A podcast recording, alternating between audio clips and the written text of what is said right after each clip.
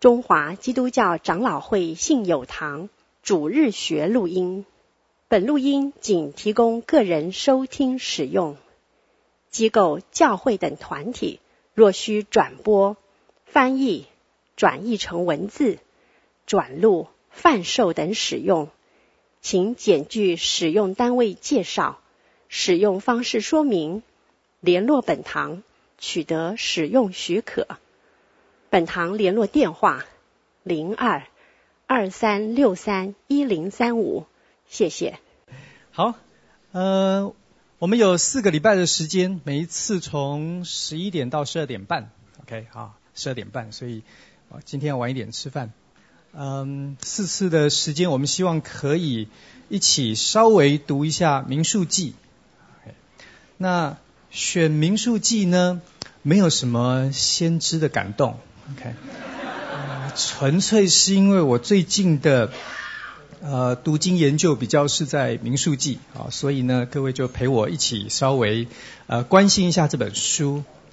民数记呢，在摩西五经当中，其实算是比较难的一卷书。呃，创世纪的故事非常精彩啊，呃，情节的发展啦、变化啦、人物的。描绘啦等等啊，很多引人入胜的部分，所以大部分的弟兄姐妹读创世纪，通常来说，虽然有一些奇怪的风俗等等，但是对于了解这本书在做什么，好像没有太大困难。出埃及记呢，呃，有很明显的三个部分，以色列人如何离开埃及，神用神迹奇事带领他们。然后中间的律法，也许对某一些弟兄姐妹来说稍微有点困难，律法有点枯燥乏味。但是对于神颁布律法的目的和功用，大概我们也明白。第三个部分是有关会幕的部分，那那个部分比较枯燥乏味一点哈，很多尺寸啦，呃，那些做工的描绘啦，材料的呃指定啦等等。那在第三个部分呢，稍微碰到呃一点困难，所以很多人停在那个部分。但是如果你退后一步看，你会发现，呃，所谓的会幕的部分，其实是关心以色列如何建立他们的崇拜，有一个好的敬拜的生活。所以以色列人从原来是人的奴隶，要成为神的儿女，他其实经过了三个步骤。第一个步骤是他必须脱离人的辖制啊，我们用新约基督徒的语言来说，人要脱离罪的捆绑，需要有神迹奇事，需要神的介入，需要有呃人领受神的使命去把好消息告诉其他的人。接下来呢，不是单单你呃脱离罪的捆绑，好像你就成为呃从里到外都是。神的百姓，神的儿女，不会的。你你需要有一段心思，呃，更新变化那个阶段。那你需要脱离原来世界所教你的那些非常自私自利的想法。你需要被律法那个合身心意的那些规范来引导、宰制你的生活，让你的生活变成跟世界价值观不一样了。那是律法的部分。可是，即便只有这个部分，只有到二，仍然不是神的儿女。这个部分还蛮重要的哈。呃，很多基督徒我们会在离开罪的那个捆绑辖制，好像我们觉知了，然后我们开始寻求认识神，好像我们就觉得我们呃进到神的家庭。如果从出埃及记的三个部分那个结构来看，你非常需要第三个部分就是敬拜。没有敬拜，其实不是儿女啊。敬拜呢，其实是路加福音十五章那两个儿子的差别。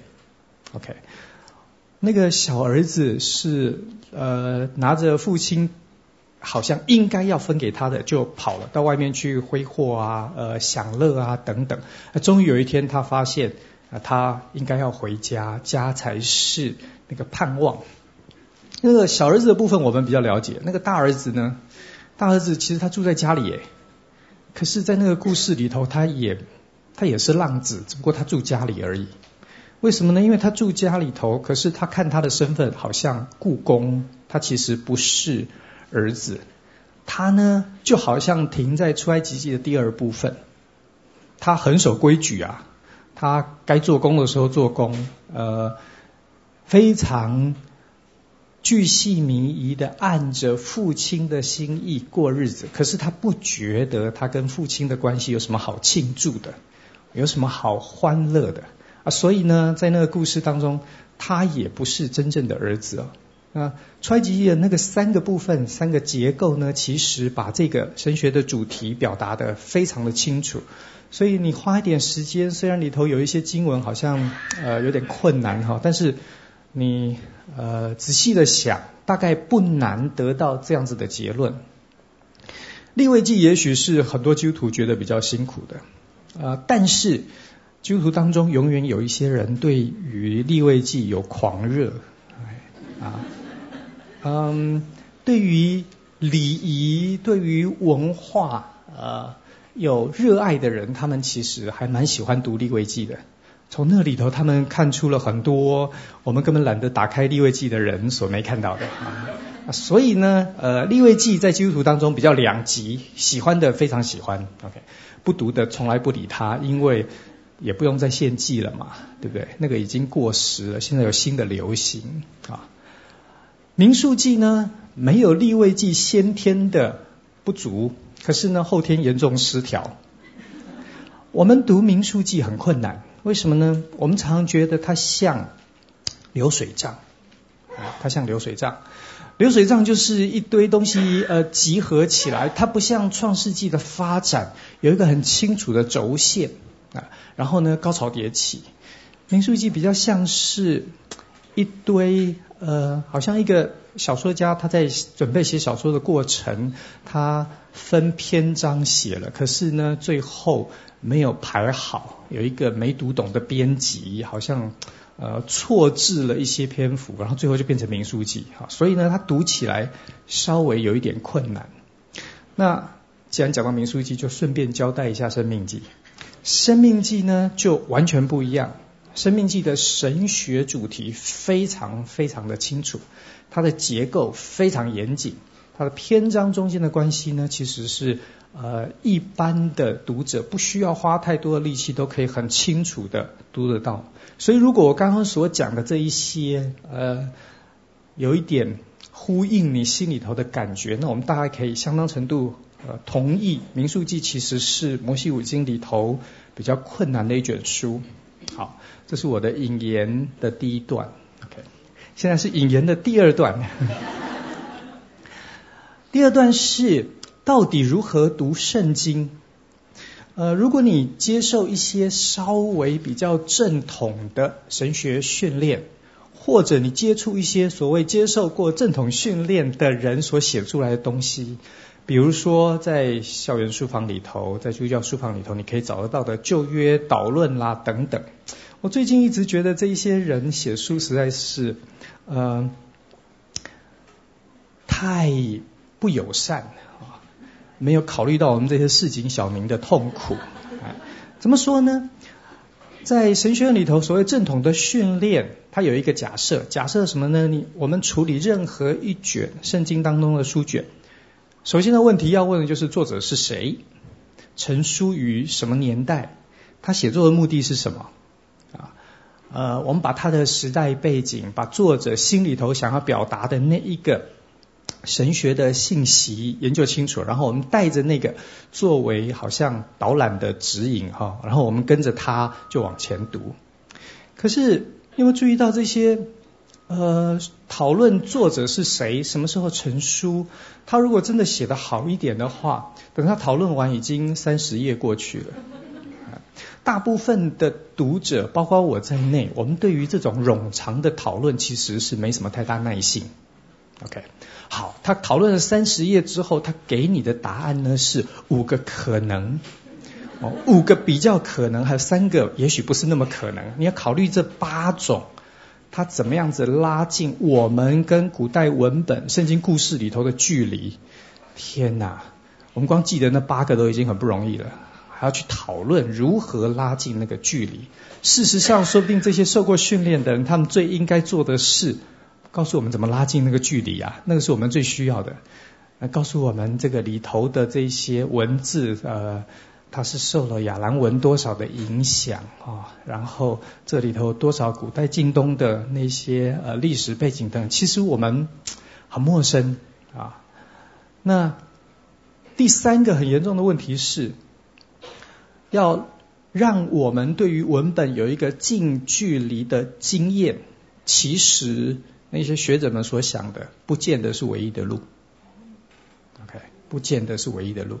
理论上，我认为应该是你打开文本，文本应该本身是跟我们最近距离的关键。如果你还要透过其他的东西才可以，如果那是唯一的话，我对于这种方法呢，我个人是非常非常大程度的存疑哈。好，我的两段引言讲完了，呃，如果你可以同意这两段的话。各位，这接下来就是我们会怎么读民书记哈。我要用的方法就是，我要帮助你，呃，透过我们单纯的阅读文本，OK，我们回过头来理解文本，OK，啊，阅读文本的过程，我们要问的问题是刚刚那一些学者们关心的问题，比如说。这本书到底要跟我们讲什么？如果我们对于那个作者永远是不可考了，那个留给学者们去伤脑筋，那作者要讲什么，应该是应该是一个可以讨论、可以追求的目标。我们在阅读的过程当中呢，我们需要去想作者到底要讲什么，然后在这个摸索的过程当中，我们可能一开始会有个答案，不见得它是最好、最正确的答案，但是你得一直不断问这个问题，最后。你稍微成型的那个答案，回过头来再帮助你深入的阅读啊，所以这是一个呃需要不断的反复的过程哈。那因为我们只有四个礼拜，我们没有要读四年，OK？所以呢，呃，我会先把我读民书记的那个作者的关怀，他的目的，我先告诉你，作为你出发的那个起点。你不需要接受，你也不需要完全同意。这个呢，只是一个帮助你出发的，好像你要去某一个地方做深度的旅游，你去书店里头买了一个导览的书，那个书讲的不会到最后你完全同意，或者甚至于它不是最好的导览的方法。可是那是一个开始。OK，好，那我对民数记啊，至少我在学校教学生。作为导读的开始，我怎么看民数记呢？我认为民数记呢是旧约圣经当中的教牧书信。OK，啊，这是我的我给他的定位哈。我为什么会这样讲呢？因为民数记的开始是以色列人已经离开埃及，离开那个所谓的为奴之家，他们。不再是法老的奴仆，这一群人有一个共同的理想和目标，就是盼望可以进到那个神应许赐给他们列祖的迦南地，流奶与蜜的地方。如果我们把刚刚所讲的这一段，用今天新约的语言、新约的那个呃典范，或者我们的经验来对比。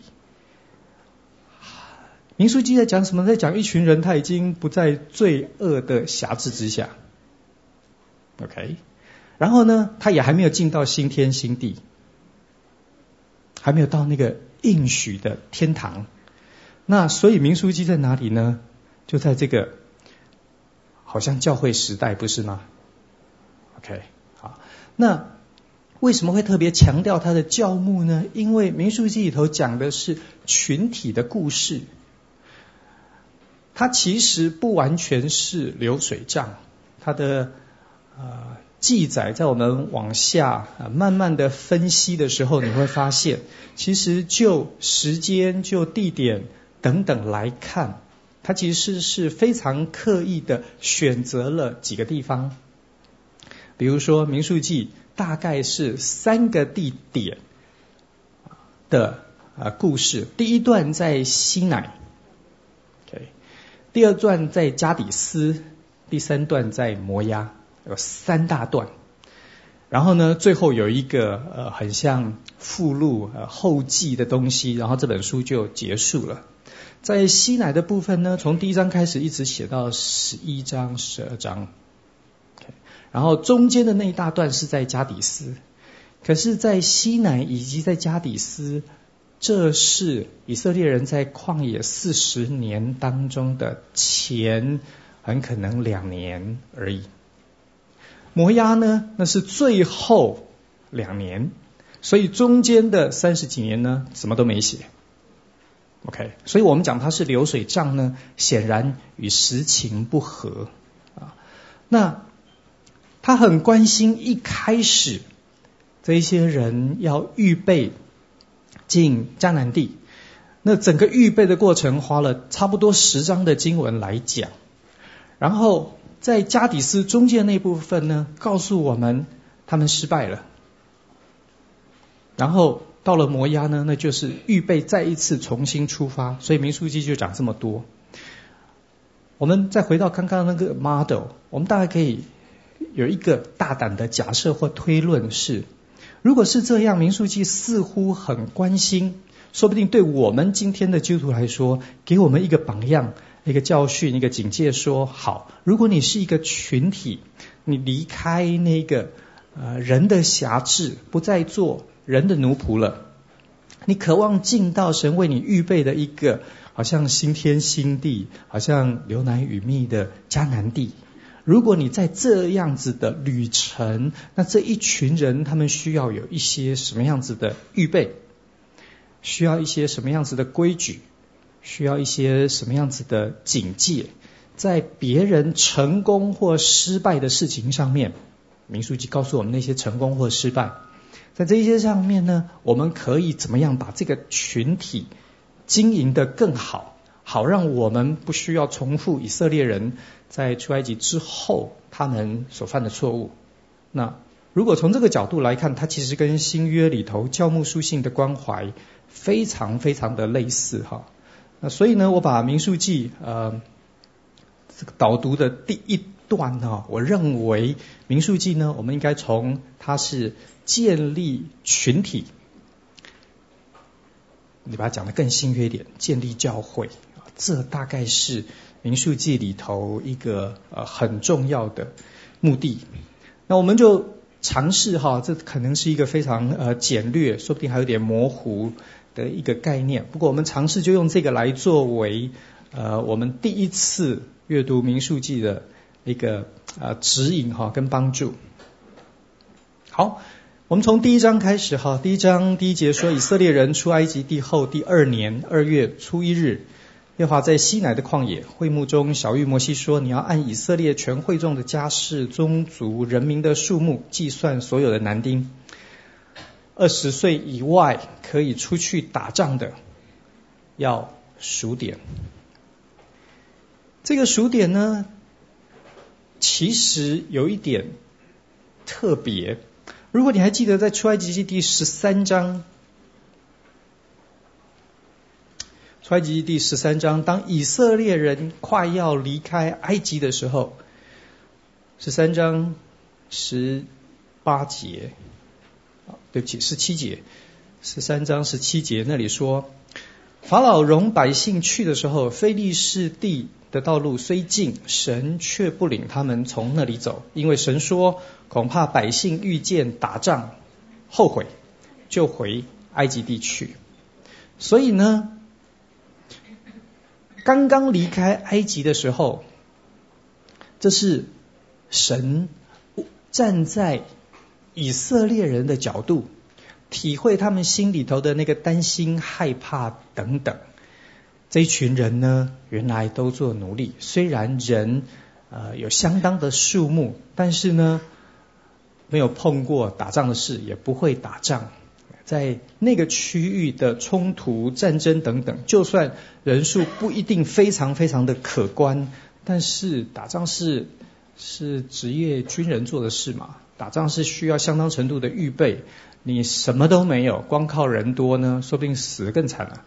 那神说，怕百姓遇见打仗。各位，这是神主动为以色列人想的哦，这还不是以色列人举手说：“上帝啊，对不起啊，这条路不太合适啊，因为会打仗。”哎，如果是神主动为以色列百姓想，说不定以色列百姓都还没想到这么远。在这样子的情况之下，神其实知道以色列人他们的情况，他们的心里头可能的反应。那你在这个背景之下读民数记，刚刚读的第一章第一节到第三节，现在就有点特别了，对。所以神知道百姓害怕打仗，但是神告诉他们说，要不要打？要打，要打仗。因为要打仗，所以你得预备。二十岁以上的人呢，通通数一数。OK。为什么在出埃及记十三章，神知道，神还特别预备有一个不一样的做法，离开那个冲突争端很容易。呃，滋生的地方，不要走菲利士的那那条沿海大道，我们绕旷野、绕沙漠那条路走。虽然比较困难，但是至少你不会碰到打仗，你不会吓死。可是在这里，才过一年而已，神的记性应该还不错吧？第二年二月初一日，神说：“哎，数一数，哎，要预备打仗。”那这让建立群体产生了。必要性。如果我们从呃悔改重生得救之后，我们在罪恶的问题的处理、试探的面对，或者群体国度、神的国度的建立上面，各位，我们永远都停留在出埃及记的那一个模式。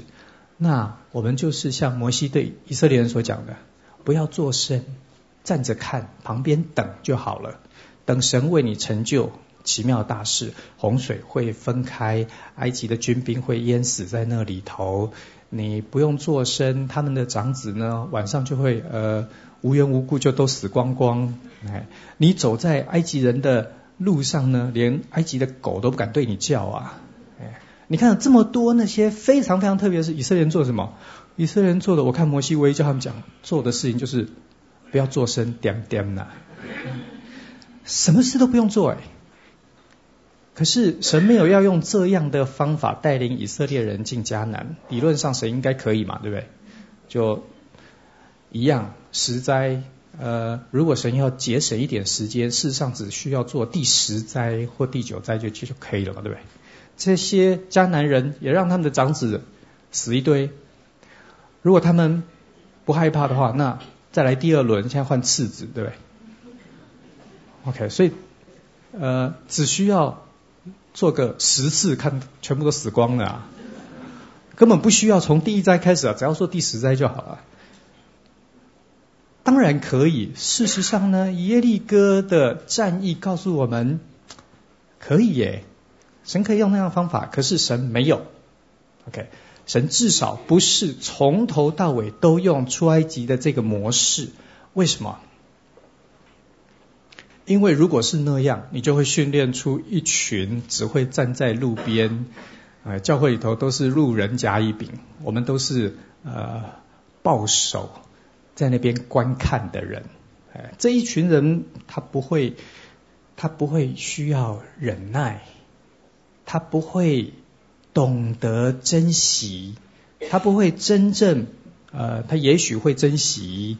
神给他的，可是他大概对于彼此中间的那个关系会非常非常的薄弱哈。如果建立这种，那其实以色列人就是婴孩嘛，对不对？他的吃喝拉撒都是你替他做的嘛，他只要会哭就好了。哎，我以色列人在旷野的确哭了很多次了。哎，他们显然需要长大，在神的设计和带领当中，出埃及的模式不是常态。OK，是以色列人必须要从那里作为一个基础，他必须要往上成长，他的信心必须要跳跃，不然这一群人是没有办法承担任何的呃责任哈。所以呢，到了第二年二月初一日，在神很清楚知道大家都害怕的情况之下，神说你要面对。各位，我觉得这个其实对我们基督徒来说，呃，基督徒的生活哈，呃灵修啦，嗯、我们如何看我们的祷告啦等等，有非常非常重要的意义哈。呃，你们一定听康牧师讲过，康牧师很喜欢讲这件事。康牧师一天到晚都说，你有没有注意到，刚信主刚觉志的时候，祷告好灵哦，有没有？哎。你肚子痛啦，等公车啦，找停车位啦，什么祷告都可以啊。哎，信主一段时间之后呢，你慢慢祷告，好像都不怎么样。那其实，其实它就是出埃及记和民数记的 model。你永远都是，只要眼睛张开，停车位就出现。那各位，我告诉你，你的基督徒里面，你跟神的关系就它就会停在一个呃阶段。那种事好不好？好，可是。好东西也不能吃太多诶，会胆固醇过高诶，哎，你不能每天都过这种生活，那不是上帝国度里头的人才哈啊，这个需要跳跃啊，这个跳跃呢，在我们呃华人福音派的传统里头，我们通常想的比较是个人的跳跃，我如何让我的信仰更好？哎，我如何呃增加信心啦、爱心啦等等。旧约在这个部分呢，他的观念说不定跟我们想的不太一样。他的灵性建造是非常群体性的，我说不定可以这样讲，呃，没有群体就没有属灵建造。至少从旧约的观点，我我想旧约神学大概可以相当程度支持这个看法哈。个人。只有自己一个人要爱主，因为你很容易欺骗你自己啊，所以一个人呢还蛮容易爱主的。在群体当中，你才发现说天哪，这个超级没有爱心啊！哎，爱人还很困难呢啊啊！但是那个才是真正的实质。当你关在你家里宅在家里的的时候，你都觉得你好爱主，好好爱读圣经，呃，很愿意奉献服侍等等哈。那民宿记呢就。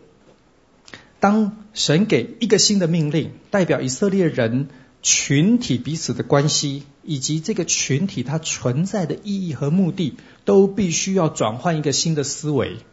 OK，那这个造成了后面所有的故事和经文哈，后面之所以会有这么多各式各样的事情发生，都是因为前面这个转换。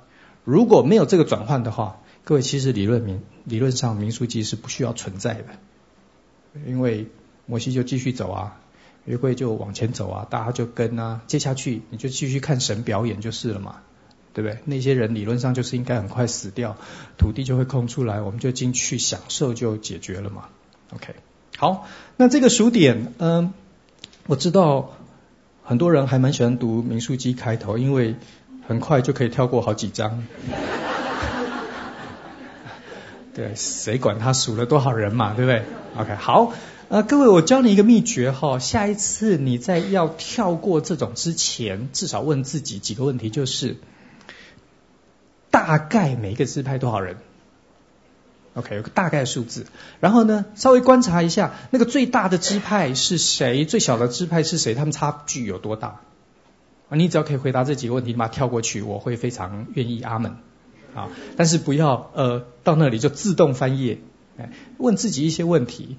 那如果你读得够仔细呢，说不定民书记里头有两次数点，你还可以看一下那个呃支派它的势力的消长。OK，你知道这些之后，你不用把这些数字背起来，跳过去等等都是非常合理的哈。好，那呃。虽然在这里，呃，我猜弟兄姊妹大概不是最关心这个问题，不过我好像呃有必要得告诉你一些学者们研究啊、呃、争论的部分，其实是这里的数字。这里说，在第一章的结尾四十六节，在立位支派没有算的情况之下，可以出去打仗的人数总共有六十万零三千五百。五十个人，OK。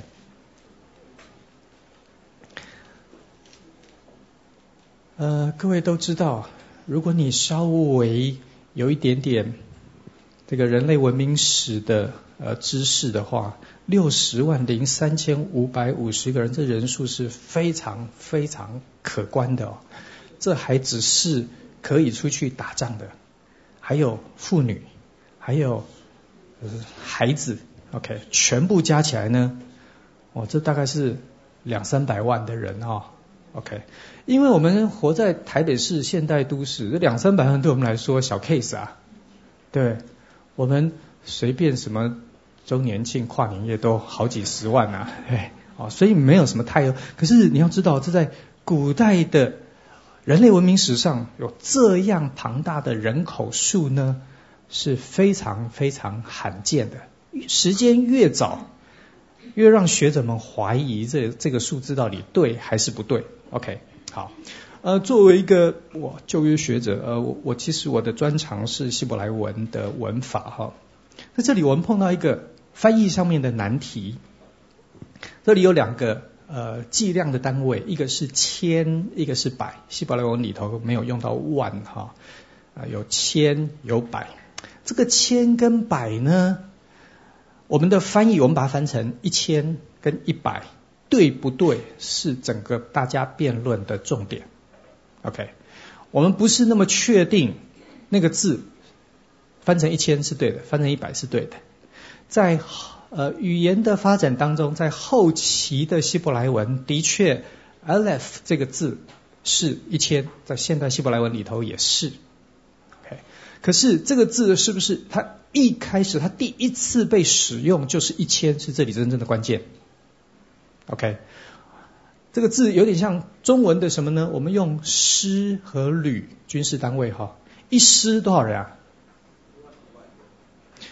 好，那师这个字在中国古籍里头有没有用到？有啊，它是不是每一次秦朝汉朝讲到一师就是指一万多人？大概不是，对不对？到底多少人呢？我们需要这些古代的文献等等来帮助我们知道说，哦，OK，师和旅或者是营啦、呃排啦、班啦等等这种军事的编制单位，它到底是多少人？我们需要其他的文献来告诉我们。那很不幸的是，在希伯来文的部分呢，我们没有其他文献告诉我们这个字，所以呢，学者们碰到一个很大的难题，我们不知道这个字。我们知道它是军事单位，在这一个时期，出埃及进迦南时期啊，这个这个军事单位到底是指多少人？不知道。如果你用后来希伯来文的发展，后来这个字的意义，呃，在通用的时候，这有时间的问题哈。通用的时候，这个字后来变成一千，OK，那另外那个字变成一百。你把这个带回去到这里的数数的话，就是这里写的六十万零三千五百五十个人。很多人会说，呃，不要怀疑圣经的这个真实性，两两三百万人，神难道不能够喂饱他们吗？这不是神能不能的问题，是在当时有多少人经历神这么特别的带领。OK，神能不能？神当然可以啊，啊、哦，那你为什么不把它分成两亿嘞？啊、哦，这不是呃能不能的问题哈、哦，在讨论这里，其实真正的关键是就呃语言学的发展，就语语义学的确定等等哈、哦，我们不知道。那我们不知道的时候，我们就承认我们不知道。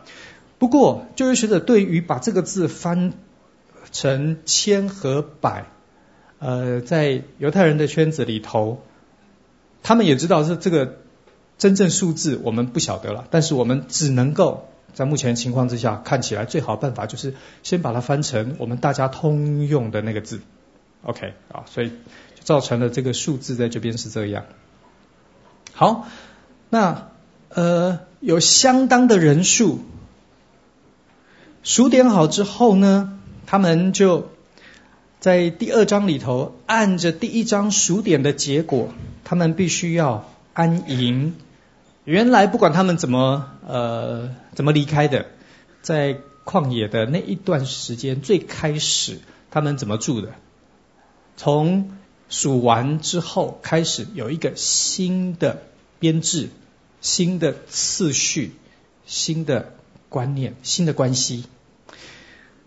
既然是要打仗，他们就必须要随时预备好。那在这个预备的过程呢，很重要是他必须要很清楚的知道，呃，他的左邻右舍，他的前后左右是谁哈？就好像我们当兵的时候，那一般呃什么九条好汉在，哇，每一个人我们都必须要相当程度的熟悉，生活在一起，呃，吃喝拉撒都在一起啊？为什么呢？因为你要发展出一个非常非常好的感情，可以作为基础，在战场上你要把命交给他，他把命交给你嘛。如果我也不认得你，你也不认得我，然后到战场上呢，这问题就麻烦了哈。这个我觉得对今天的教会教牧的事工而言，应该有一个非常非常深厚的意义。今天大概至少在台湾的教会哈，至少我所知道教会大概没有一个教会没有类似的这种观念。我们都有团契，对不对？我们也都有小组，OK，呃。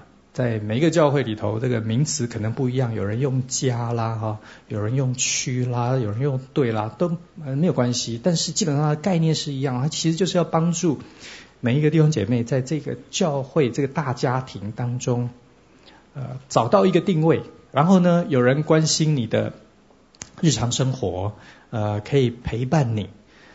不过呢，在教会里头，通常这个组织这个概念大家是有的。可是它真正执行之后，它产生了两个很大的问题。一个呢是，大家一旦分好组之后，那个就是铜墙铁壁，你知道？就是你想尽各式各样的办法，外人都进不去了。嘿，OK，你到那边你就发现，那个眼神，呃，那个谈的话题，就是自动告诉你说谢谢光临。呃，这是这是很多教会这样分之后的问题，也在某一些年龄层里头特别明显。OK，各位，如果他是这样，他忽略了什么？他忽略了一开始这样数点的目的。那目的不是让我们这一些人在这里找到一个很好呃 party 的地方。关系没有啊，这里是旷野，这里是沙漠。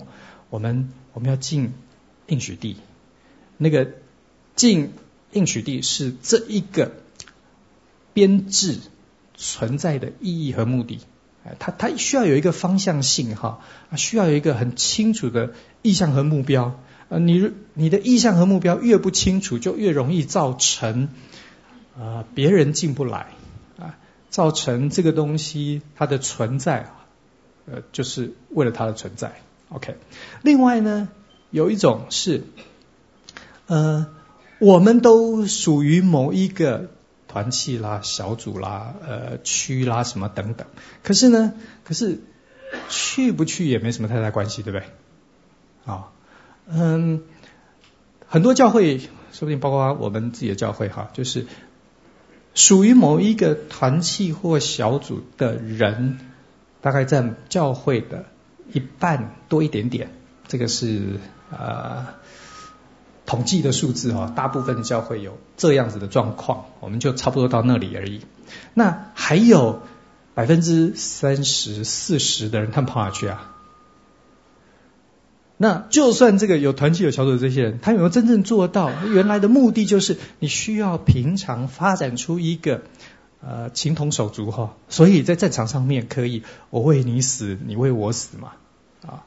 那如果没有到这个程度，我们去到团契或小组里头，只不过是另外一个需要呃 social 的地方哈，这个就有点麻烦了啊。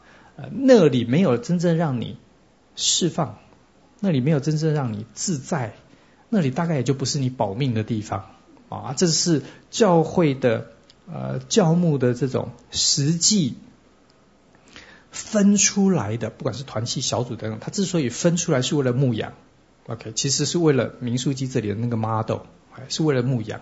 可是呢，在这个执行过程当中，也许是呃。带领的人的问题，也许是我们参加的人的问题，哈，也许是两边都有问题，哈反正造成了一个状况就是，哎，他很不容易。为什么在第二章里头会说，你一旦分了之后，你就按照这个来安营，安营就代表生活，哎，有一些教会我去呃参观去拜访的时候，哦。我们稍微一聊，他就告诉我说：“哦，他们在组织上面是怎么分的？可是呢，那个永远都是挂在教会墙上的那个看板而已啊，从来没有执行过。有些教会呢有这个呃组织的编制，可是比如说他们中午的爱宴，完全跟那个编制无关。OK，哇，那个思维其实是很特别啊。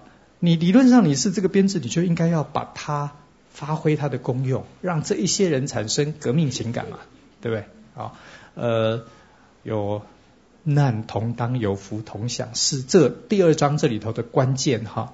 好，弟兄姐妹，我我在做的示范就是，当你读的时候，你不要管那个经文本身是不是呃，因为它的主题，它描绘的那个事件，它记载的那个本身有点枯燥乏味。你要问你自己是他在讲什么？OK，在这里头真正关心的是什么？OK，那真正关心的是说，那个命令从神的吩咐之后，神说了，OK，要数点是为了打仗。接下去，你看从上到下，从命令的颁布到执行，它有一个真正的样子。OK，那这个就会变成是一个我们需要呃自己反省的哈。你先不要去反省说教会有没有帮你分组，OK。你先反省，你有没有这样一群人？是你在灵性建造，是你在认识神。我们通常都会觉得认识神就是其他人越少越好，越不会干扰我认识神。明书记告诉你说，刚好相反啊！哎，你需要进进到一个群体里头，你才有可能呃认识神哈。你需要进到这一些人当中去生活，呃，去谈论。去体会啊，这是他们在第二章里头做的事哦。从此以后就按着这一个来起行、安营、献祭以及所有的其他。OK，在民数记之后，第一章的数点是按照十二个支派的次序哦。可是呢，从第二章开始之后，那个次序就没有再出现了。以后的次序永远都是那个军队编制。那个每三个支派一组一个大队，OK，然后你在那个大队里头，你是哪一个中队，哪一个小队，前后左右，通通都按照这个次序来进行了。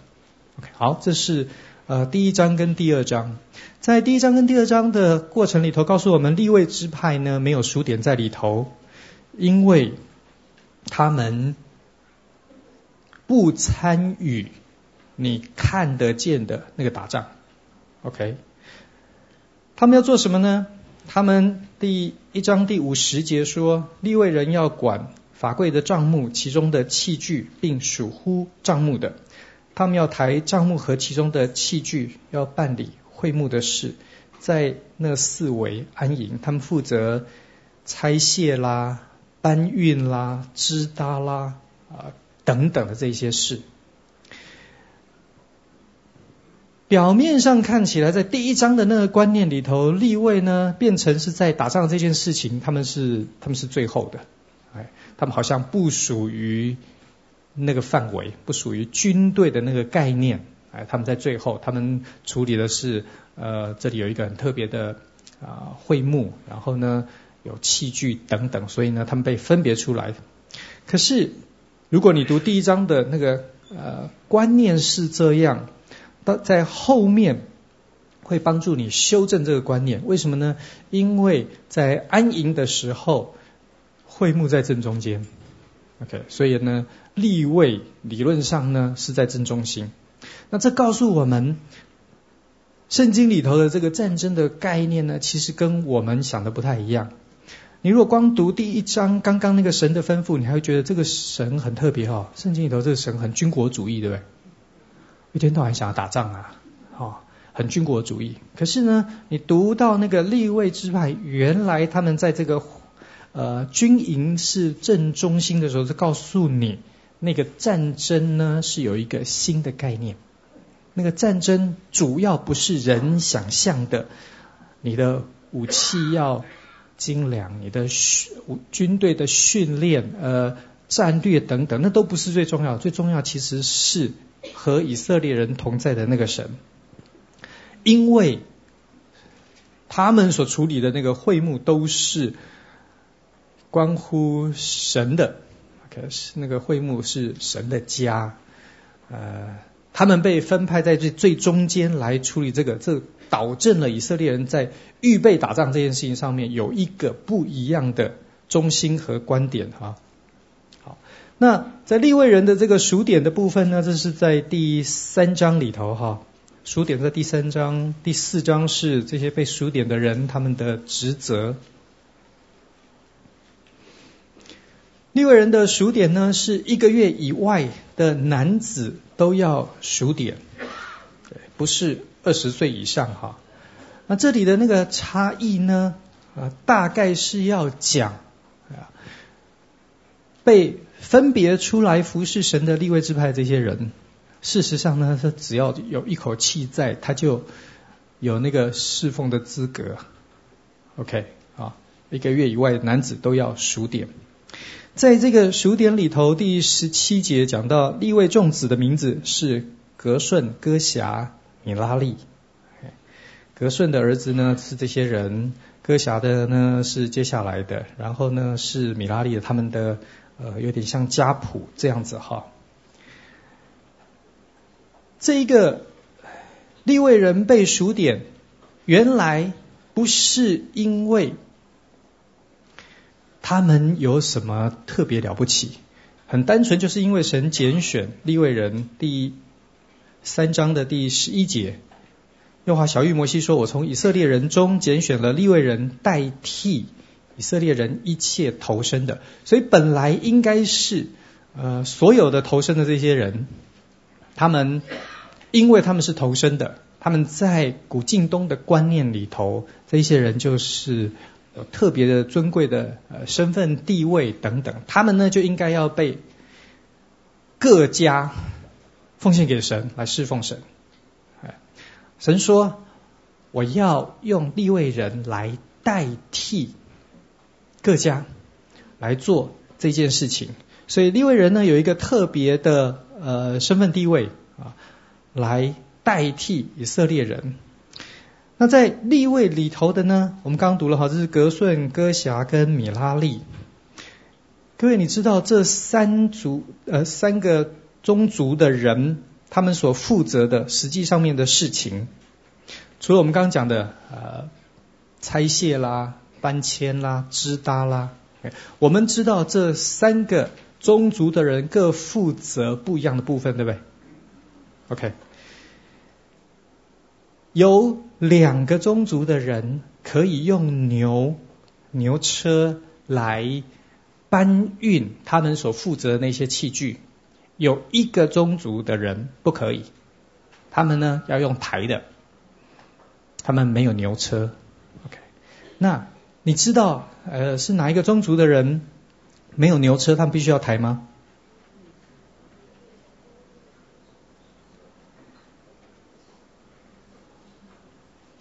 歌侠，OK，好，歌侠，哎，这里头有一个很特别的，我们刚读了立位的儿子，那个次序是格顺、哥侠、米拉利，对不对？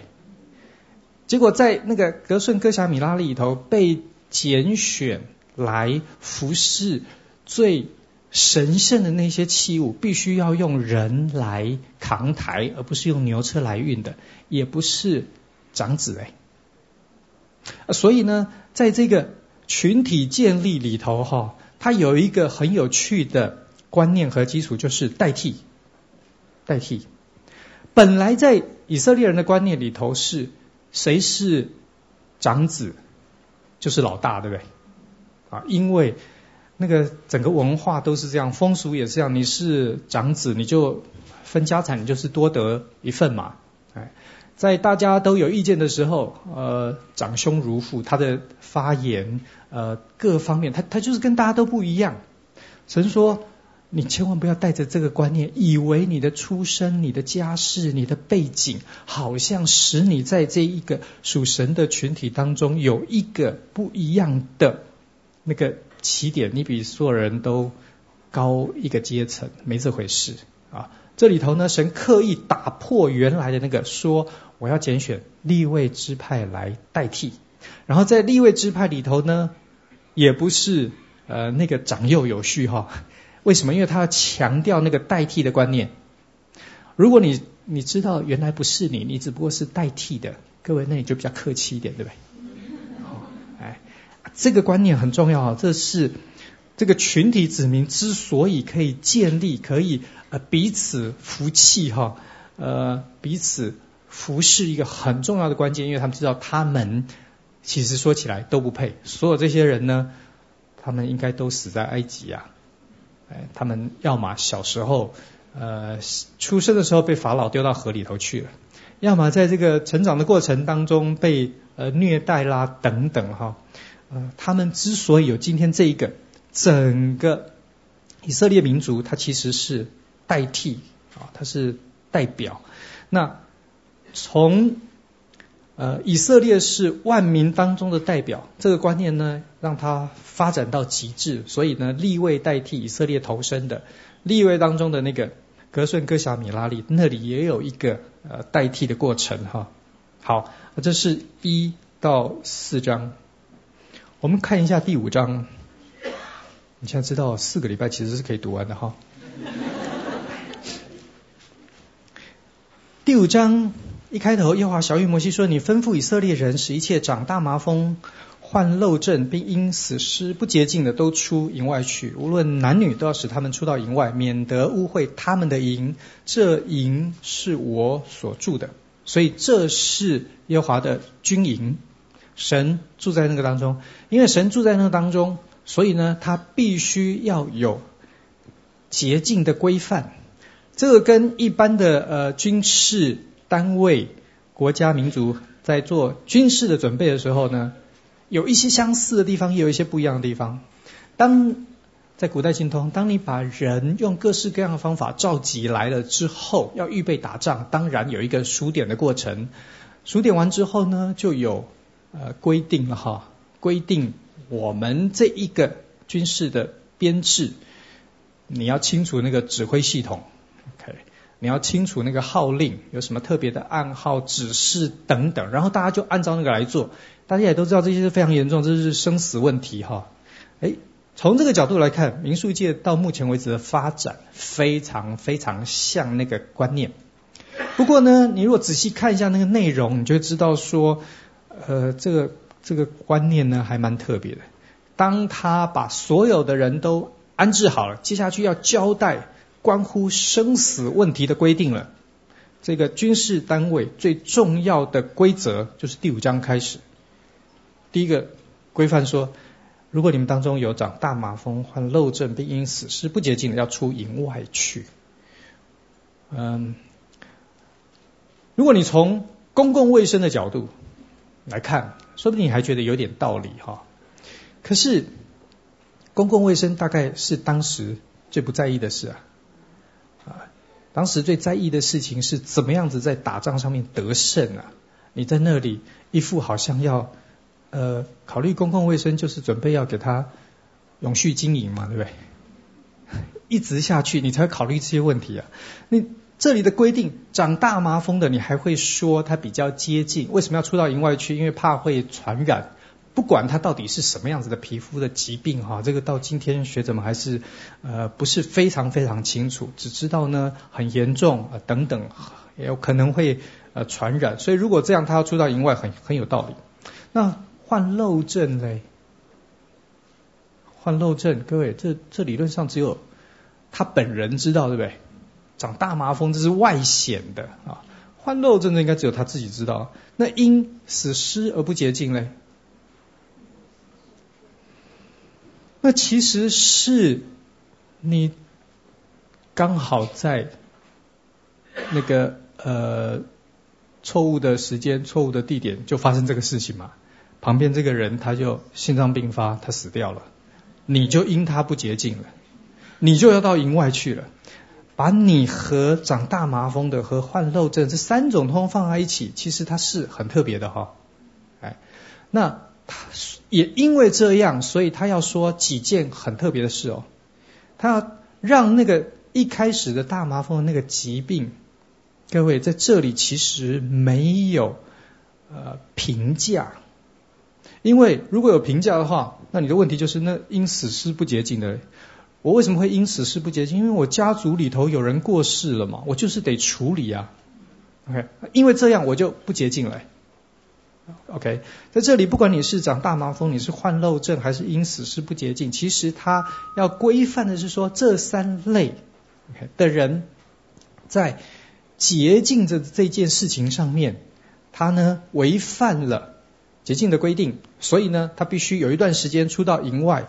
出到营外不是就不要他们了哈？出到营外也不会因为这个缘故他们就没饭吃哈。啊，那有个特别的地方处理他们的生活起居等等。等到他们满足了或者是自洁了等等，他就可以进到军营来。洁净这个问题哈，呃，我们我们不是讲立位记哈，不然我就会花多一点时间介绍一个介绍这个观念。这大概是。最被基督徒误解的观念，哈，嗯，但是因为我们没有时间哈，所以呢，我只能这里告诉你说，好，这里的真正的关键不是那一些事情本身的对错，OK，呃，这里真正的关键是要建立这是神的军营，它有一个特别，你你必须要对洁净与否敏感，OK，因为它会违反了。他会使这一个群体，因为如果神没有同在，以色列人就会需要完全靠他自己的能力来抵抗他的敌人，这样呢会使他暴露在一个非常危险的情况当中。大家需要对这件事情敏感，而我们我们说不定也是一样哈。我们我们需要很晓得，我们如果都在一个所谓属灵的征战里头，那到底什么是得力的秘诀？什么是让我们失败的关键？哈，我们需要培养一些对于呃罪啦、洁净啦敏感的那个部分。哈，好，啊，这是整个军营设立之后第一个颁布的要求。哎，好，这是第一个，人和神中间。其实说起来也蛮简单的啊，已经很清楚的交代捷径的问题了，你就按照那个来做就是了。OK，第二部分呢是第五节开始的，这里讲到人如果犯了罪，亏负人，第七节说他承认所犯的罪，将所亏负人的如数赔还，并且要加上五分之一归于所亏负的人，在这个。部分的规定出现之后，我们才突然之间发现前面的那个规定呢，好特别哦。为什么？因为前面竟然不是先交代说，哎，如果你犯罪得罪神的话，对不对？这里交代的是你有亏负人的部分，你要去啊献祭，然后呢要赔偿，要加上五分之一赔偿。为什么要做这件事？因为他让你出去打仗的时候，确定敌人在前方，不在后方，对不对？好，我本来要出去打仗，可是因为昨天我跟你这个中间有一点过节哈，现在呢一边要担心前面，一边要担心后面啊，那这怎么打呢？所以他告诉你说，哎，你们彼此中间的关系你要很小心维护哈，在跟神的部分，你只要守住一个是洁净，OK。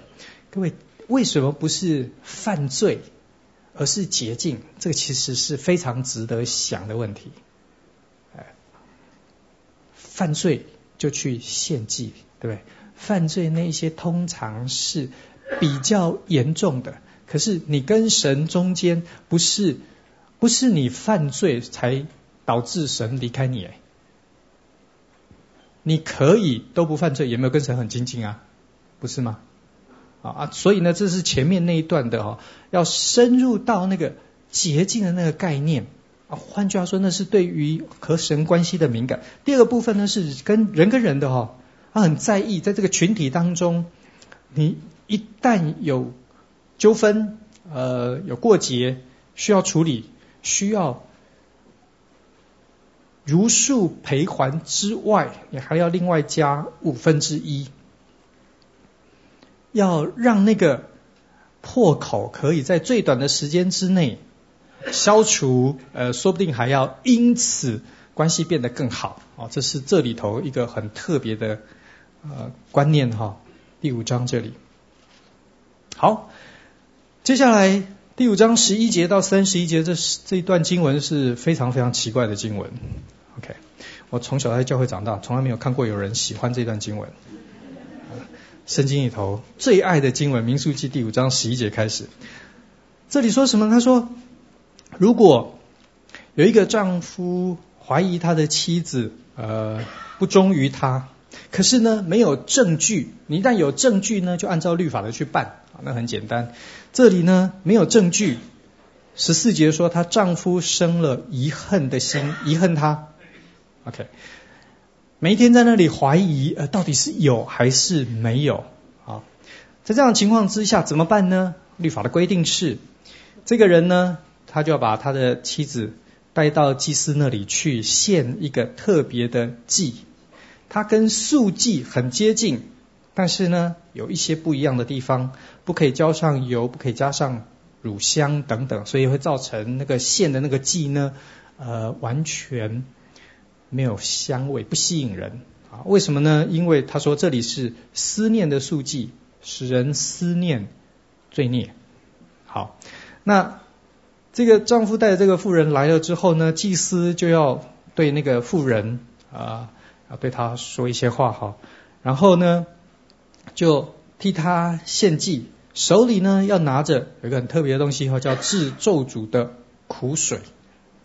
这治咒诅的苦水哪里来的呢？十七节说，他把圣水呢盛在瓦器里头，又从帐幕的地上取点尘土放在水中。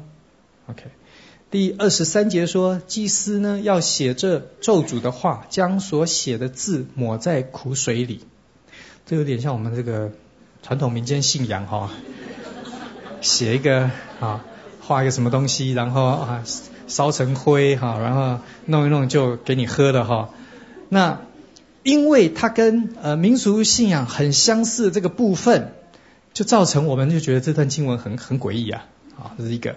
第二个是因为这里头只有讲到先生怀疑太太啊，啊，这让我们这些有有一点呃。现代性别比较平等概念，这些人呢读了就很不安嘛，哈，呃，为什么都只有丈夫怀疑太太，没有太太怀疑丈夫嘞？对，为什么你叫我喝，为什么你不喝嘞？啊，好，然后呢，嗯，那个喝了那个制咒主的苦水之后呢，呃，二十节开始哦，他要发咒起誓哈。OK，那祭司会对他讲这些发这个启示，说什么呢？说二十一节讲，愿耶和华叫你大腿消瘦，肚腹发胀，使你在民中被人咒诅，成为誓语。大腿消瘦，呃，大腿哈，这个是圣经里头的委婉语。OK，他讲的其实不是大腿啊。如果喝这个大腿消瘦，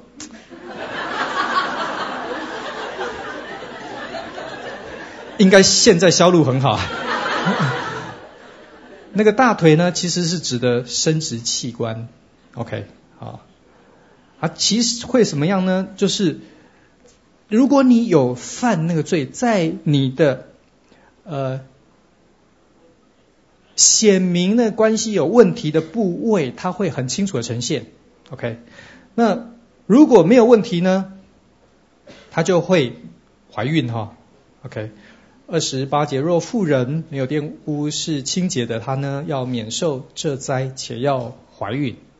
好，各位，这里为什么我们要处理好几个问题啊？第一个是那个性别歧视的问题，为什么只有讲丈夫怀疑太太，没有反过来呢？因为你不要忘记，这段经文这都是军营的。OK，这是为了这个军营，他要出去打仗要得胜，所以是从这个角度来讲的。现在担心什么？现在担心刚刚的问题是说，好，呃，昨天我的我的这个呃饭锅被你打坏了，造成我的损失，所以我现在对你很不开心。刚刚讲的是你要如数赔还，还加五分之一，所以解决这个问题。现在这里是。我怀疑你呃有什么不可告人的秘密，可是我没有证据。有证据就是刚刚那个部分，如数赔还五分之一就就解决了。现在是没有证据，没有证据怎么办呢？这里举一个很重要的例子，就是哎，在他们当中，也许有一些小事可以没什么关系，可是呢，有一些非常重要的怀疑、疑恨是一定要处理的。不处理呢，这个军队自己就瓦解，这不用打。两个人光吵就吵不完了，这还打什么呢？哎，所以。五章十一到三十一节，它其实美在哪里呢？美在这一位全能伟大的神，在希腊罗马的观念里头，神够伟大的话，就是他不会管我们的事了。会管我们的事，那个神就太小了，对不对？他不够超越，他不够伟大。如果你真正从一个全能伟大神的观点来看，我们根本就小蚂蚁啊，做的事都是。芝麻绿豆啊，他怎么会要管呢？这段经文美就美在这里。你有一位神，他不但说他要管，而且呢，他规定了一个程序，是你只要照做，我就会显明到底是怎么回事。各位知道，在宗教里头哈，其实有一个很特别，就是很多的宗教，他为了不要被你辖制。所以呢，他把权势的权力保留了。所以宗教里头越神秘，他就那个解释的权力呢，越属于特定少数的某几个人。啊，这样子的宗教呢，你越拿他没办法。OK，你去呃求神问卜，你带了一大堆东西去拜拜，然后不灵验，你去问他为什么不灵验，他告诉你说时间不对。对不对？送礼物要看时间嘛，哈，时间不对，方位不对，来的人不对，那个人八字跟你冲啊，对不对？是，我告诉你，我我我叔叔有一次就做这种事哈，他他去庙里头去拜拜，然后呢，呃，因为他要卖车子，他的这个业务哈，有一段时间很糟糕，所以他就找了一个很灵验的庙去，他送礼物，然后去拜，结果呢，这业绩一点都没有好转呐，他很火大，他跑去找那个庙公问。庙公就问他说：“你送什么？几月几号几点来的？算一算，就告诉他时间不对，跟你来的人不对，送的礼物不对，最后一次说他衣服颜色不对。”我叔叔火大之后就没有再去了。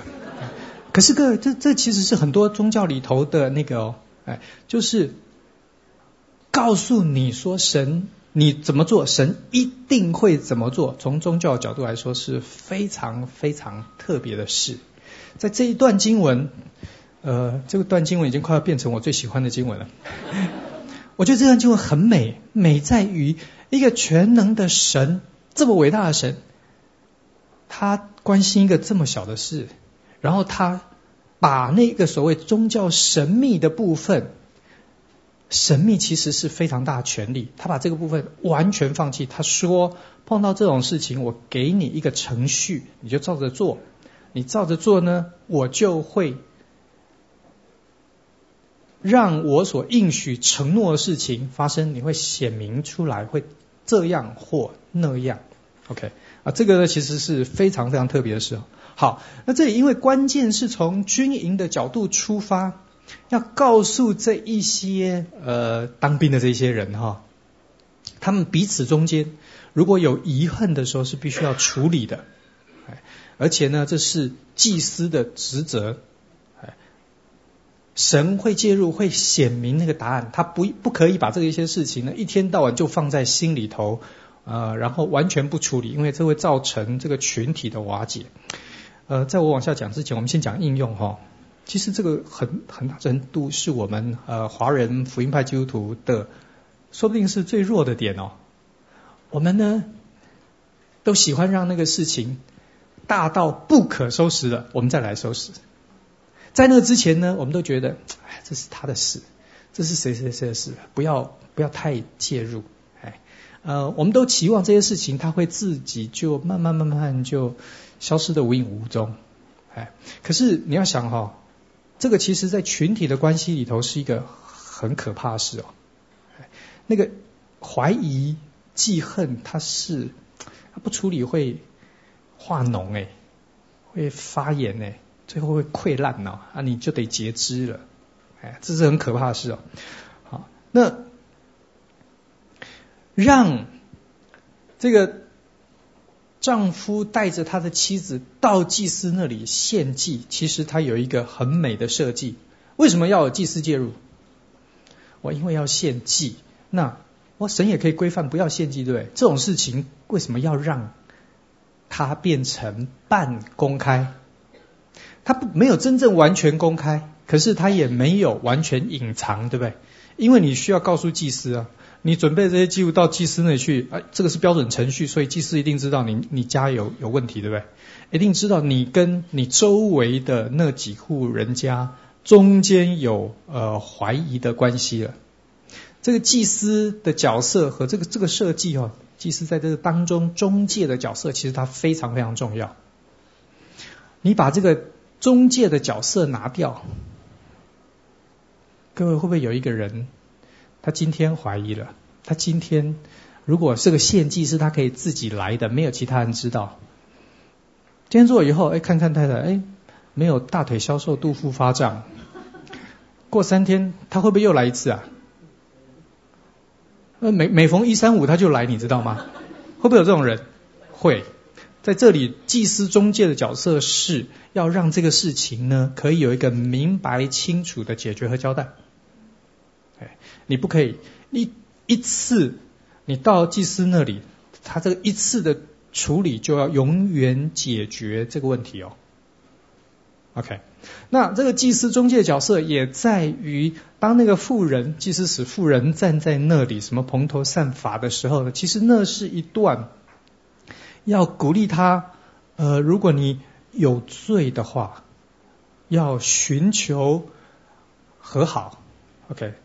那个要有饶恕的那个过程，就是为什么？前面那一段有祭司对那个妇人，在这当中，祭司中介的那个角色，他一方面可能是为了挽回，可能是为了建立，也可能是为了后面的防堵。这个问题必须要到此结束。那神把他自己的能力，呃。应许等等和这一件事情紧紧的绑在一起。神说：“你们当中有很明显亏负的这个赔偿，如果有不明显的，是在心里头呃作怪的这一些呢，我也要处理。你们彼此要这样认真看待那个共同的关系，只有这样，他才才有可能建立一个健康呃可以面对非常严酷考验挑战的群体啊。”啊，这个是第五章的十一到三十一节。在我们结束之前，我们稍微讲一下那个呃，跟民俗信仰很接近的部分，什么尘土到水里头啦，写了什么咒诅的话啦，跟浮水一样的哈。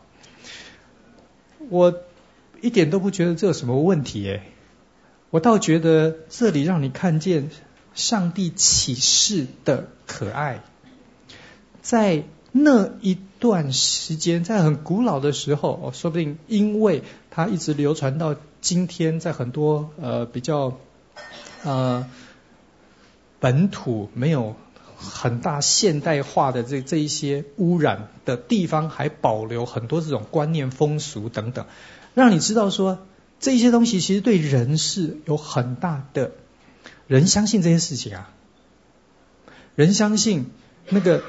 写着咒诅的话，OK，进到你肚子里头，它有一个很特别的能力呀、啊，OK，好，人相信这个。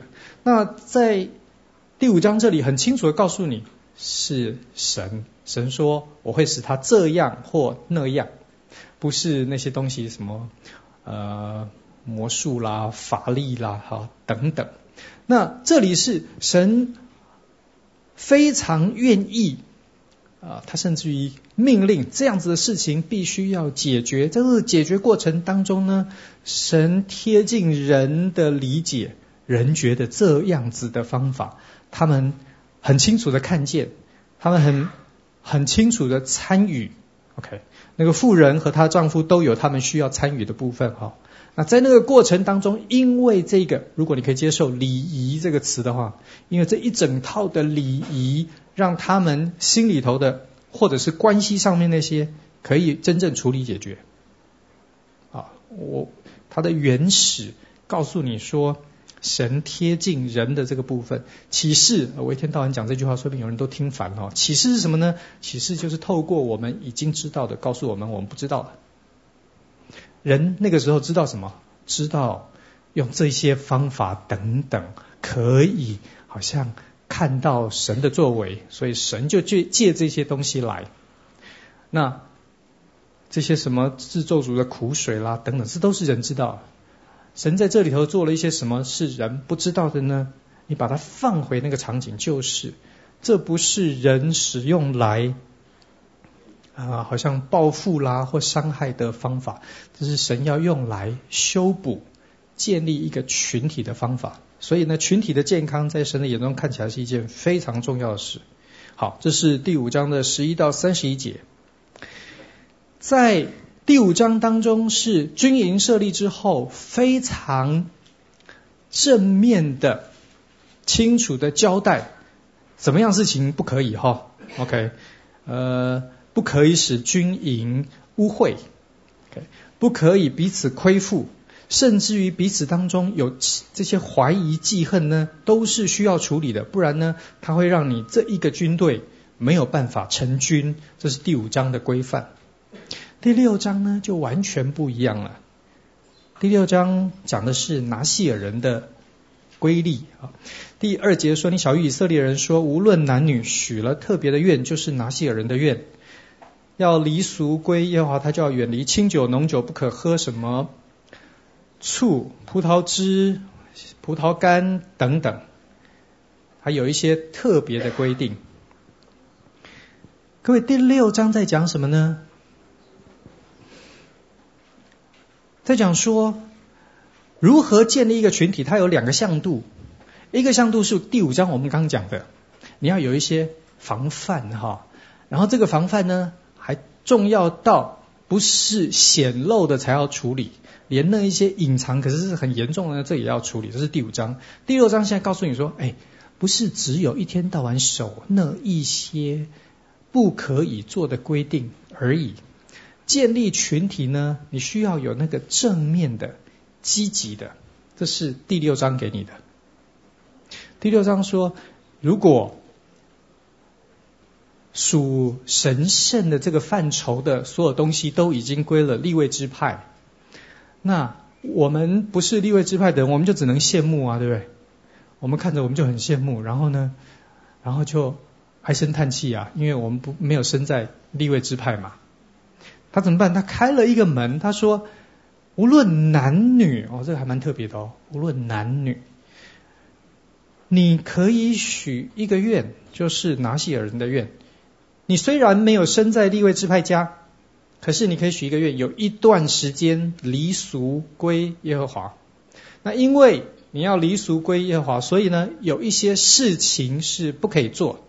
各位，其实这个这些事情哈，最主要不是用来，好像这个呃是什么禁忌哈？这些规定其实是为了让你跟你周围的人很清楚知道你现在许了一个拿西尔人的愿啊。嘿啊，因为吃喝，因为你的外表这个头发等等，所以呢，当中如果有一个拿西尔人，很快就知道。那因为。知道，所以大家就可以帮助你啊，大家就可以不要一天到晚找你去喝酒嘛，对不对？好，那呃，这个其实是先知书里头，先知指责以色列人的哈，你们故意给拿细耳人酒喝，你就是要破坏他所许的这个愿呐，这是后来的以色列人干的事情哈。这里的几个规定，其实是为了帮助他在众人当中，很快大家都认出他有一个特别的心愿。他现在这一段时间是他特别属神的时候，他要做一些事情来呃让他和神中间那个相属的关系更加的清楚和强烈。这是拿细耳人的例。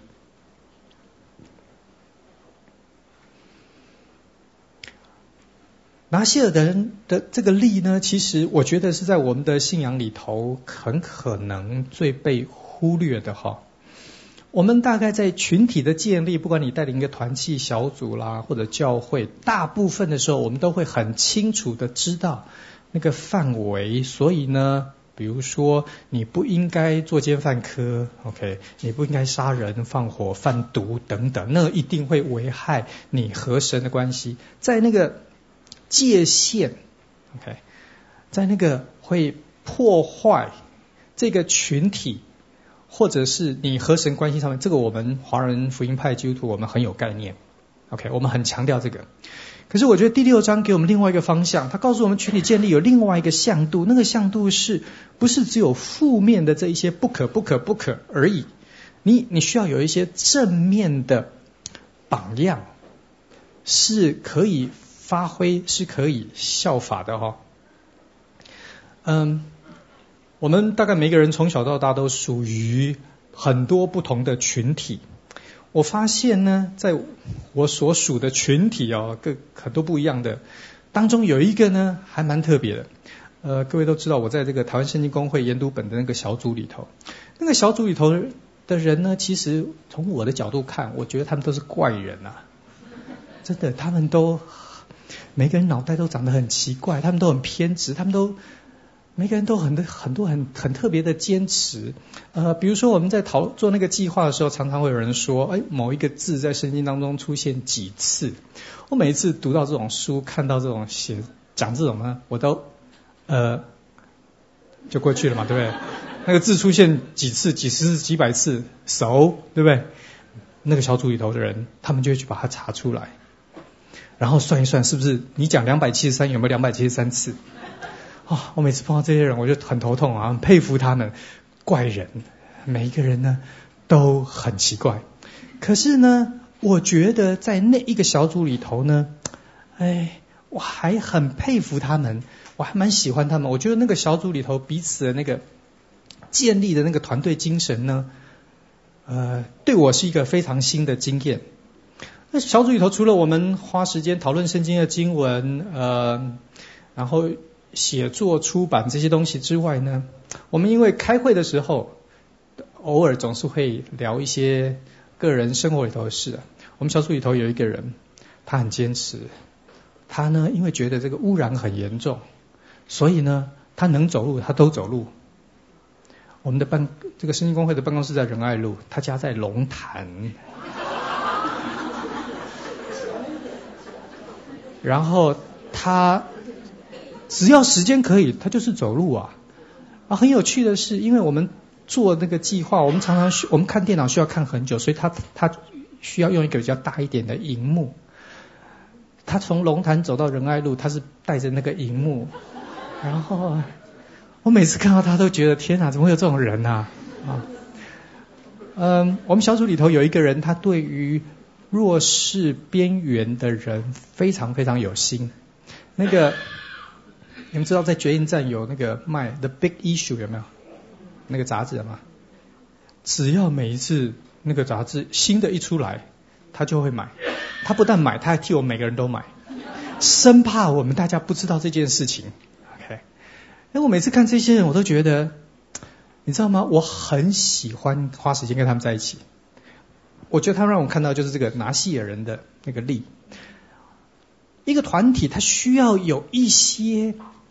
呃，规范或者是氛围是鼓励大家活出那个呃真正的信仰，然后呢，其他的人看见你会被感动，你会效仿，你的群体一旦进入这一种脱离刚刚讲只有那个一大堆规矩啦，这个是不可以做的，那个是不可以说的啊。那个样子，只有前面这个建立出来的呢，各位最后大家都变成机器人，对不对？OK，大家都很紧张，大家都很小心，因为不可以踩到那个红线等等。你你需要进入到第二个部分，第二个部分呢，它就让大家那里头有很多的创造力，那里头有很多的生命力，那里头会让你觉得你被吸引，你羡慕，你想要效法啊，这其实是第六章这里做的事哈。在我们华人福音派的信仰里头，我们比较在乎信仰的持守，我们比较不在乎信仰的挥洒。我们想到信仰怎么可以挥洒呢？哎，拿细耳人力就是哎，你本来不是利未人，可是你要离俗归耶和华，你就只要做到这件事情，就是让周围的人很清楚知道你的身份，就好像利未人，因为他的家世背景、他所做的事情等等，大家都知道他们是分别为圣归耶和华的。那你要做的就是这一些事情，让大家知道。然后呢，你许了愿，你就去做嘛。OK，好。你如果注意到信仰里头有那个挥洒的部分，你就会发发现，其实它是信仰里头很美很美的部分哈。呃，大卫不杀扫罗，各位不是持守信仰，是挥洒信仰。因为圣经里头没有律法说，只是单纯因为他是受膏者，所以大家都不可以杀他，没这回事啊。OK，大卫的挥洒是他要盖圣殿，有没有？他为神建造圣殿，神告诉他说不可以，你不可以，你流太多人的血，你不可以建造圣殿。如果你的观念是信仰的持守，那这件事情神一旦 say no，那还有什么办法，对不对？可是你看大卫接下来做什么？他就开始去准备材料，有没有？他还画好蓝图诶，你知不知道？他把他的呃。他的财产存了好多，然后呢，一天到晚交代周围的大臣，交代所罗门，他的那个挥洒的部分，我觉得是再再明显不过了。OK，他的观念显然没有完全停在持守而已。如果持守，神说 no，你就你就没辙了嘛，不是吗？哎，我最想讲的例子是保罗的例子。当神很清楚的猜他往外邦人当中去传福音，各位，保罗怎么做？他当然去了，可是呢，他每到一个城，你们大家都很清楚，他就先去犹太人会堂，对不对？他知不知道神没有要叫他传福音给犹太人呢？他知不知道？当然知道啊，那他为什么还开小差？神给他一个很重要任务，他应该把握每一分每一秒就去外邦人当中啊。那些人还愿意接受，这些犹太人又不愿意接受，而且这些人还不断回过头来害他，哎，他他在干嘛？可是你知道，如果保罗到每一个地方，然后他就说那一些是犹太人，虽然呃我很了解他们，可是因为神给我的指示是我往外邦人当中去，这些人就不归我管，那应该是彼得的，OK。如果他是这样，你反而会怀疑说：“哎，这个宣教士他是来打卡上班的吗？对不对？是不是？就因为他每一次都碰到很大的困难，产生很多的问题，他还是不断的要去，你才发现说他传福音，这个福音对他来说有多宝贵。他觉得每一个人都应该得到福音，就算那些神没有分派给他的羊，他也要传。”那因为这样，你看他传福音给外邦人的时候，你知道那个是真正他的热忱，他被神的好消息，这个救恩计划感动，他不是来，他不是不得已耶，他不是不得已来上班的，哎，那挥洒的部分其实是我们非常非常需要想的哈。我们有一个很大的危险，就是常常因为我们没有挥洒的观念，所以我们把所有人的挥洒通通都当成持守，当成规矩，嗯。戴德生成立内地会的时候，他有一个，他许了一个愿哈，他的心志就是他绝不跟人要钱，他不募款。各位募款合不合乎圣经啊？圣经有没有哪个地方说不可以募款？没有嘛？那那是什么？那是他自己和神许的愿，那是他的挥洒的那个部分，不是。不是一个规矩，我们大家都得这样做。你要从这个角度来来体会、来欣赏，然后你也才会觉得，你知道吗？真正在真正得到信仰啊、真义的人、精髓的人，他们活出来那个东西有多美？我鼓励大家，就是我们需要有第五章信仰，当然有那个范围、有那个界限、有那个正确与否的问题。可是各位千万不要让你的信仰只有变成这样哈，这样子久了你就会变法利赛人，你知道？你需要那个第六章的那个，在一个很大的空间里头，神给你很大发挥的挥洒的那个部分哈，是你可以呃按着你的情感、呃思想，你可以许愿来跟随神。好，嗯。麻烦各位回去呢，就试着从这个角度哈，我们读每一段，我们退后一点，看他在整本书当中，因为一开始的那个目的，他怎么样子在同样那个主题上面来建构。OK，好，我们呃下礼拜见，我们一起祷告。天父，谢谢你把这么宝贵的一卷书放在我们手中，求你赐给我们智慧的灵，开启我们心灵的眼睛，让我们从你的。律法当中看见福音的奥秘，你也帮助我们，不单单是我们自己来亲近你，我们更是在我们周围的弟兄姐妹，你所爱的肢体当中，我们一起来学习建造属你的教会和国度。